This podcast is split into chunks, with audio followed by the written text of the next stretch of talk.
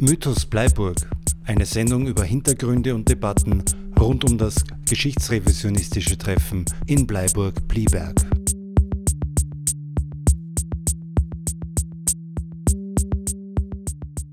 Jedes Jahr an einem Wochenende Mitte Mai findet im Kärntner Bleiburg-Blieberg eine riesige Veranstaltung zum Gedenken an das angebliche Massaker von Bleiburg statt. Hochrangige kroatische PolitikerInnen Vertreterinnen von katholischer Kirche und muslimischen Glaubensgemeinschaften versammeln sich neben Rechtsextremen, Konservativen und Neonazis. Vereint im Geschichtsrevisionismus treffen sie sich zum Gottesdienst an einer Gedenkstätte, die dem faschistischen unabhängigen Staat Kroatien und damit auch seinen Verbrechen gedenkt.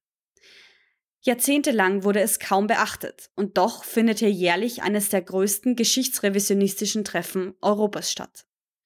Bierzelte und Stände, an denen T-Shirts und andere Mitbringsel mit faschistischen Symbolen verkauft wurden, waren jahrelang Bestandteil dieses vermeintlichen Totengedenkens. Erst als die mediale Aufmerksamkeit stieg, drohte die katholische Kirche 2018 mit dem Entzug des kirchlichen Schutzes für das Treffen. Die Bierzelte und Stände sind seitdem verschwunden. Die Inhalte sind aber immer noch die gleichen. Was ist da los jedes Jahr am Leubacher Feld Libuschko-Polje in Bleiburg-Plieberg und was steckt dahinter? Mein Name ist Alice Baumgartner. Ich bin Masterstudentin am Institut für Politikwissenschaft in Wien und ich arbeite in diesem Zusammenhang schon länger zu verschiedenen Aspekten von Gedenkpolitik und Erinnerung. Gemeinsam mit dem Arbeitskreis Bleiburg-Plieberg werde ich in dieser Sendereihe die Hintergründe zum alljährlichen Bleiburg-Treffen erforschen. In acht Sendungen werde ich mit Personen aus dem Arbeitskreis und weiteren ExpertInnen sprechen. Heute ist Max vom AK Bleiburg-Plieberg bei mir und zusammen werden wir versuchen, die Vorgeschichte dieses historisch komplexen Themas nachzuzeichnen. Hallo Max. Hallo. Was oder wer ist denn eigentlich der Arbeitskreis Bleiburg-Plieberg und worin besteht eure Arbeit?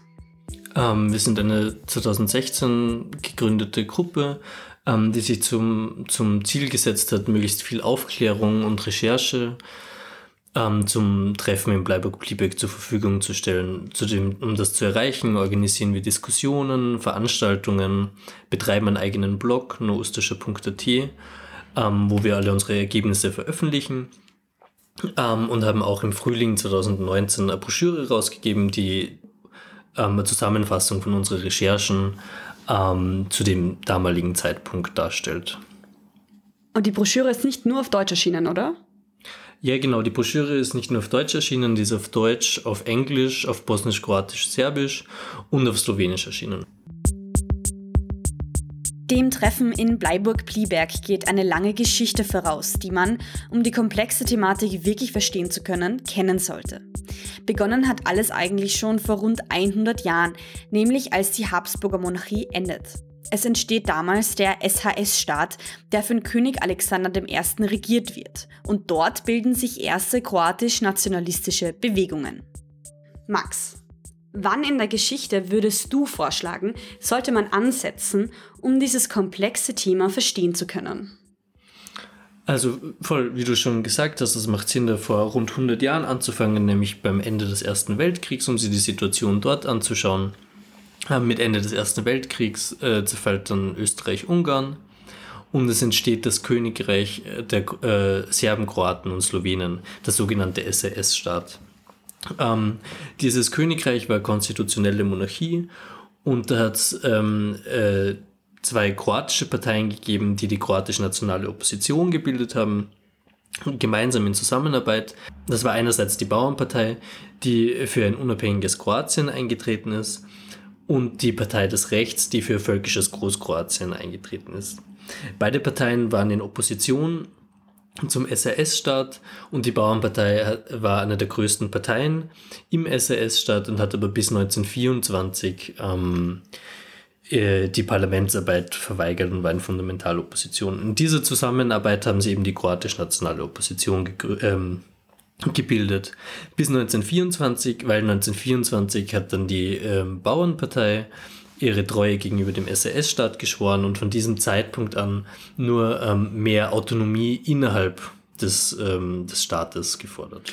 Das heißt, es gab die Bauernpartei, die für ein unabhängiges Kroatien eingetreten ist und es gab eine die Partei des Rechts, die für ein völkisches Großkroatien eingetreten ist. Das heißt, das ist schon einmal sozusagen noch einmal ein anderes Level, was die forderten, gefordert haben. Und dann hat sogar die Bauernpartei auch noch 1924 beschlossen, ähm, dem SAS-Staat die Treue zu schwören. Dementsprechend ist dann die Partei des Rechts sozusagen in ihrer Forderung komplett alleine dagestanden. Genau. Was ist dann passiert? Innerhalb vom Königreich der Serben, Kroaten und Slowenen ähm, hat es immer, immer stärkere Spannungen gegeben, also verschiedene Bewegungen, die gegen diesen zentralistischen Staat ähm, agiert haben, nicht nur von kroatischer Seite. Diese Spannungen sind dann, haben dann äh, ihren Höhepunkt gefunden ähm, 1928, wo dann der Führer der Bauernpartei im Parlament ähm, erschossen worden ist. Daraufhin ist, äh, hat König Alexander I. 1928 die Königsdiktatur ausgerufen ähm, und die Partei des Rechts hat dann zu diesem Zeitpunkt ihren, die Chance gesehen für einen kroatisch-nationalen Aufstand und haben angefangen, militante ähm, antiserbische Aktionen zu starten. Dieser Aufstandsversuch ist recht schnell versackt, unter anderem, weil auch die Bauernpartei diesen ähm, Aufstandsversuch nicht unterstützt hat. 1929 ähm, werden dann alle Parteien verboten und das ist dann der Zeitpunkt, wo die Ustascher entstehen. Sie entstehen aus der Partei des Rechts heraus, die damals schon unter Führung von Ante Pavelic war und unter seiner Führung äh, und aus diesen Strukturen der verbotenen Partei des Rechts äh, gehen die Ustascher hervor, die dann einerseits in den Untergrund gehen, aber hauptsächlich ähm, ins Exil. Und zwar gehen sie dann nach Italien, äh, dort werden zwei Ausbildungslager gegründet und nach Ungarn, dort wird auch ein Ausbildungslager gegründet. Die konstitutionelle Monarchie in Jugoslawien ist 1928 also beendet und Alexander I. ist Königsdiktator. Der SAS-Staat heißt jetzt offiziell Königreich Jugoslawien. Alle Parteien werden verboten und die Ustascher gehen aus der Partei des Rechts hervor.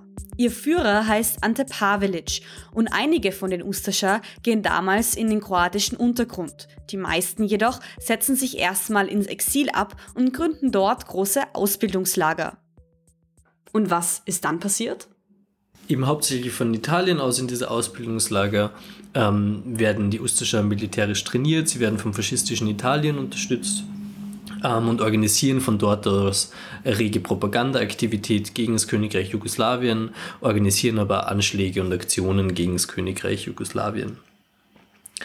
Ähm, 1934 wird dann König Alexander I. Ähm, unter Mithilfe der Ustascher ermordet, was dann zu, ähm, zu verstärkten diplomatischen Druck gegenüber dem faschistischen Italien führt und sukzessive wird dann ab 34 die Unterstützung vom faschistischen Italien für die Ustascher ähm, entzogen. Das endet dann in 1937, gibt es einen Freundschaftsvertrag zwischen Jugoslawien und Italien und ab diesem Zeitpunkt ähm, wird die Unterstützung zurückgezogen.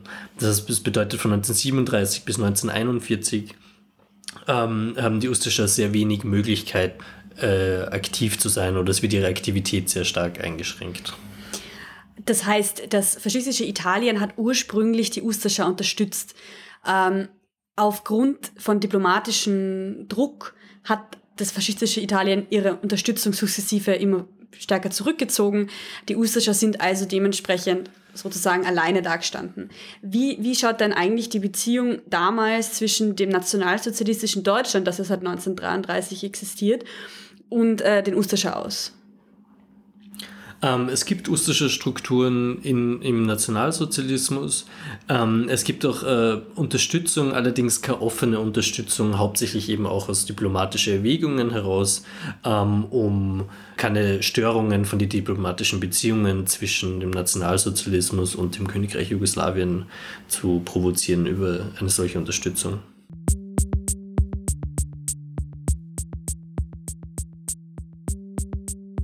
1934 wird also der jugoslawische Königsdiktator Alexander I.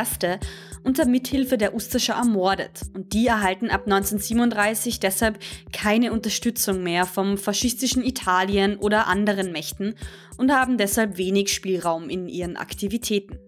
1941, mitten im Zweiten Weltkrieg also, sollte sich das aber radikal ändern. Von 1937 bis 1941 bekommen die Ustascher also quasi kaum mehr Unterstützung von irgendwelchen Mächten.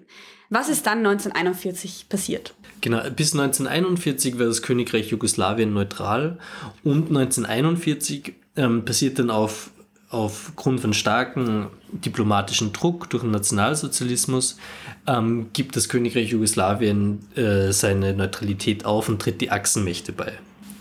Auf diesen Beitritt vom Königreich Jugoslawien zu den Achsenmächten ähm, gibt es Reaktion darauf innerhalb vom Königreich Jugoslawien einen Putsch, von dem das Ziel ist, dass die Neutralität wiederhergestellt wird.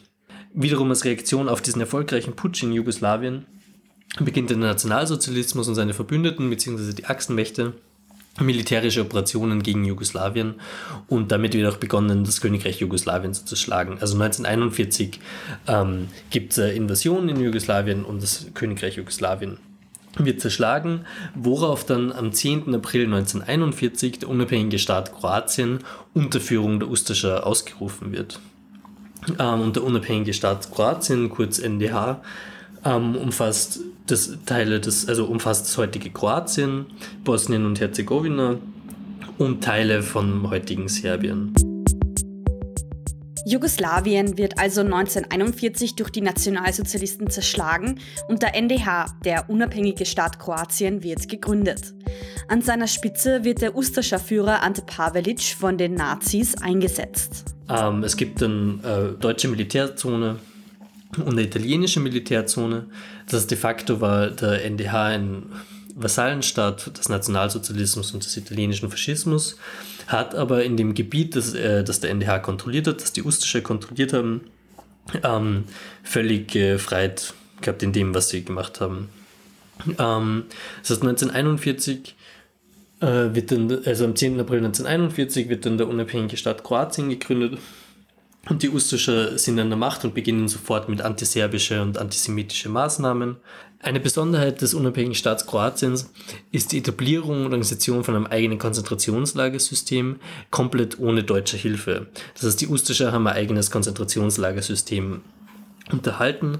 Ähm, das größte Konzentrationslager war das, äh, war das Konzentrationslager Jesinovac, in dem 80.000 bis 90.000 Serben und Serbinnen, Juden und Jüdinnen, Roma und Romni ähm, und politische GegnerInnen ermordet worden sind. Das damalige Kroatien wird also von den faschistischen Ustascher beherrscht und die orientieren sich nicht nur an den nationalsozialistischen Gräueln, sondern etablieren auch ein eigenes Konzentrations- und Todeslagersystem. Jetzt kommen wir unserem eigentlichen Thema, nämlich dem Mythos Bleiburg, zeitlich auch schon etwas näher. Was passiert denn 1945 mit den Ustascher? Ähm, also 1945 passiert Folgendes. Ähm, mit der sich fortsetzenden oder mit der schrittweisen äh, Befreiung von Jugoslawien durch die jugoslawischen Partisaninnen und der sich abzeichnenden Kapitulation der deutschen Wehrmacht ähm, beginnt dann natürlich auch der NDH zu zerfallen, ähm, beziehungsweise zerschlagen zu werden. Ähm, und da geschehen dann zwei Dinge. Einerseits gehen ähm, sehr viele hochrangige und auch weniger hochrangige ustische Funktionäre und ihre äh, Familien gehen ins Exil, also auch ohne die Familien, aber sie gehen ins Exil und äh, schließen sich im Exil an äh, sympathisierende exilkroatische Gruppierungen an und sie organisieren dann auch nach 45, also so während der, die ganze Zeit nach 45 organisieren sie aus dem Exil aus ähm, Propagandaaktivitäten und Organisationstätigkeiten, organisieren auch Anschläge gegen Jugoslawien und gegen jugoslawische Einrichtungen. Ähm, genau, das ist das eine, was da passiert. Das andere, was passiert, ist, dass sie sehr große Fluchtbewegung aus, aus dem unabhängigen Staat Kroatien in Richtung britisch befreite Zone ähm, bewegt. Also das, was da am nächsten ist, wäre eben dann Kärnten-Koroschka. Eben, und da kommen wir dann zu Bleiburg-Blieberg. Ähm, diese Fluchtbewegung ist eine recht große Fluchtbewegung, wo die, ähm, wo militärische Einheiten ähm, und Sympathisantinnen äh, äh, vor den jugoslawischen Partisaninnen flüchten. Also da geht es um ustische Verbände, um Chetniks, also serbische Faschisten, um Domobranen, slowenische Faschisten, um Wehrmachtseinheiten, um Waffen-SS-Einheiten ähm, und die flüchten alle gemeinsam in Richtung der britisch befreiten Zone. Und sie machen das vor allem deswegen, ähm, weil sie im Bewusstsein von ihren Taten sind, die sie in die letzten Jahre begangen haben ähm, und deswegen auch mit Vergeltungsaktionen rechnen. Und deswegen ist eine Kalkül, sie flüchten in die britisch befreite Zone und kapitulieren dort vor die britischen Truppen, ähm, um eben solchen Racheaktionen ähm, zu entgehen. Genau. Und es gibt sozusagen zwei Arten von Fluchtbewegungen, kann man sagen. Also die eine, die geht einfach sofort ins Exil. Unter ihnen eben auch der Führer der Ustascha, Ante Pavelic. Die setzen sich ab, aber überall auf der Welt, oder? Also vor allem auch viel in Australien, ähm, aber auch in Österreich und anderen Ländern. In Österreich, in Österreich erst später, also in Österreich ähm, in Österreich und Deutschland leben viele ehemalige Ustischer, die werden aufgenommen. Ähm, und wie da der Fluchtweg genau verläuft, ist halt schwer zu sagen. Ähm, vermutlich haben das ja aber auch einfach früh genug schon abgesetzt. Und auch, wie du sagst, ähm, Australien ist ein großer Hotspot ähm, für kroatisch-faschistische Immigration. Aber auch in den USA und auch in Argentinien. Und die zweite Fluchtbewegung ist also zu Fuß unterwegs und die, und die flüchten in Richtung Kärnten-Korischka, um vor den Briten zu kapitulieren, um so den Partisanen, den ähm, jugoslawischen Partisaninnen sozusagen aus dem Weg gehen zu können und deren potenziellen ähm, Racheaktionen. Genau, genau. Und die jugoslawischen Partisaninnen wollen das natürlich mit alle äh, Mittel verhindern. Ähm, und ähm, also man muss sich das vorstellen wie einfach eine sehr große Fluchtbewegung von sehr vielen militärischen Einheiten, die immer wieder, da kommt es immer wieder zu Kämpfen, weil die jugoslawischen Partisaninnen versuchen, ähm, den, den Fluchtweg abzuschneiden. Und deswegen gibt es in diesem Gebiet, so Nordslowenien, Bleiburg, Bleiburg-Bliebeck herum und ähm, in, äh, auf einem recht breiten Gebiet kommst du immer wieder zu Gefechte. Also das ist eine Gegend, wo am 25. Mai 1945, also bis zum 25. Mai 1945, wird in dieser Gegend noch gekämpft. So. Ähm, also muss man sich vorstellen, äh, das ist schon um einiges länger als die äh, offizielle Kapitulation ähm, der Wehrmacht. Und äh, die, die, bewegen sich dorthin und äh, ein sehr großer Teil ähm, kommt dann in Bleiburg-Blieberg, am Leubacher Feld, Lipuschko-Polje ähm, an und will sich dort den britischen Truppen ergeben. Ähm, das wird sehr oft, wird das dann, um kurz ein bisschen vorzugreifen, sehr oft als eine zentrale Kapitulation dargestellt. Was es aber nicht ist, ist es vielmehr eine Kapitulation unter viele in dieser Gegend. Ähm, und sie sind eben da auf diesem Feld und ähm, wollen sich die britischen Truppen ergeben. Die britischen Truppen ähm, erkennen aber die Kapitulation nicht an ähm, und äh, werden nach kurzer Verhandlung erkennen sie die Kapitulation nicht an und die Leute werden die jugoslawischen Partisaninnen übergeben. Ähm, und die jugoslawischen Partisaninnen äh, nehmen die Leute, also entwaffnen die Leute und äh, wollen sie zurück nach Jugoslawien bringen. Ähm, und dann in, auf jugoslawischem Staatsgebiet in Slowenien kommt es dann zu äh, Massenerschießungen, denen Zehntausende ähm, zum Opfer fallen. Und das sind, das sind diese Ereignisse oder das Ereignis, aus dem dann der Bleiburger ähm, Mythos oder der Mythos Bleiburg konstruiert wird. Und in diesem Mythos geht es dann darum, dass auf diesem Feld Massenerschießungen und Hinrichtungen stattgefunden hätten unter den Augen der britischen Truppen und dass es dann im, im Laufe der Jahre verändert sich dieser Mythos auch. Da geht es dann darum, dass das kroatische Volk praktisch in Bleiburg ermordet worden wäre oder gestorben ist und dass dann aus den Soldaten werden dann plötzlich äh, Frauen und Kinder mehrheitlich etc. Das verändert sich. Das, was es, äh, was da Anno ähm, erwähnenswert ist, also es hat auf dem, auf dem Leubacher Feld, die Buschkopolde hat es auf jeden Fall Tote gegeben, aber nicht, weil sie hingerichtet worden sind, sondern weil hochrangige ustische Funktionäre, unter anderem zum Beispiel der ustische General Miroslav Rolf, ähm, Suizid begangen haben am Feld, weil, sie die, weil für sie die Situation so aussichtslos war, so wie zum Beispiel viele Nazis ähm, Selbstmord begangen haben nach der Kapitulation.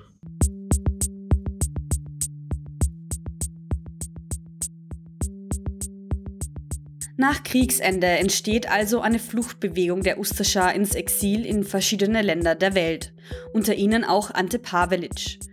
In diesen Exil-Communities wird der Geist des NDH am Leben erhalten und sie spielen auch eine wichtige Rolle in der Entwicklung und Verbreitung des Bleiburg-Mythos. Ein anderer Teil der Ustascha flieht gemeinsam mit anderen Faschistengruppen in Richtung Österreich, um so den PartisanInnen entgehen zu können. Dieses Vorhaben scheitert und an diesem Punkt entsteht der Bleiburg-Mythos. Dieser besagt, dass abertausende Militärangehörige, in vielen Versionen auch ZivilistInnen, Frauen und Kinder, am Leubacher Feld Libuschko-Polje massakriert wurden. Tatsächlich wurden die kroatischen Faschisten an die PartisanInnen übergeben und erst nach der slowenischen Grenze kam es zu Zehntausenden Erschießungen. Ein Kriegsverbrechen hat also stattgefunden. Das ist belegt. Der Mythos Bleiburg ist dennoch nur das, ein Mythos. Was es mit ihm und den kroatischen Exil-Communities genauer auf sich hat, werden wir im zweiten Teil dieser Sendereihe erfahren. Außerdem wird es um die Geschichte des Treffens und um seine Entstehung gehen. Wie ist der Gedenkort am Leubacher Feld Libuschko-Polje entstanden und was hat eigentlich der Bleiburger Ehrenzug, ein Verein gegründet von ehemaligen Ustascher, damit zu tun? In weiteren Sendungen spreche ich dann mit verschiedenen ExpertInnen über jugoslawische und kroatische Gedenkpolitik und was Tito eigentlich mit dem Ganzen zu tun hatte. Wie hat sich das Treffen seit 2018 verändert und was sagen eigentlich Behörden und Politik dazu? Außerdem, wie wird das Bleiburg-Treffen und der Mythos in den österreichischen Medien behandelt und wie geht es mit dem Treffen weiter?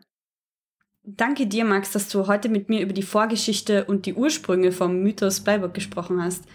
Äh, ich denke, damit sind wir jetzt bestens gerüstet für die nächsten Sendungen. Ja, danke dir für das Gespräch. Die nächste Sendung zum Mythos Bleiburg erscheint am 25. Jänner 2021. Diese Sendereihe erscheint jeden zweiten und vierten Montag im Monat um 20.30 Uhr hier auf Radio Orange 94.0. Außerdem kann sie im Cultural Broadcasting Archive jederzeit online abgerufen werden und sie erscheint auch als Podcast auf den meisten Podcast-Plattformen. Alle Links befinden sich in der Sendungsbeschreibung auf o94.at.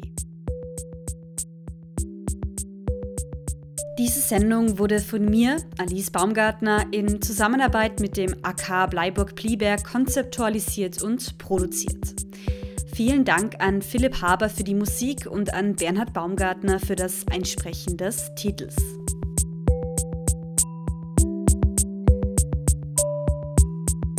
Mythos Bleiburg, eine Sendung über Hintergründe und Debatten rund um das geschichtsrevisionistische Treffen in Bleiburg-Pliberg.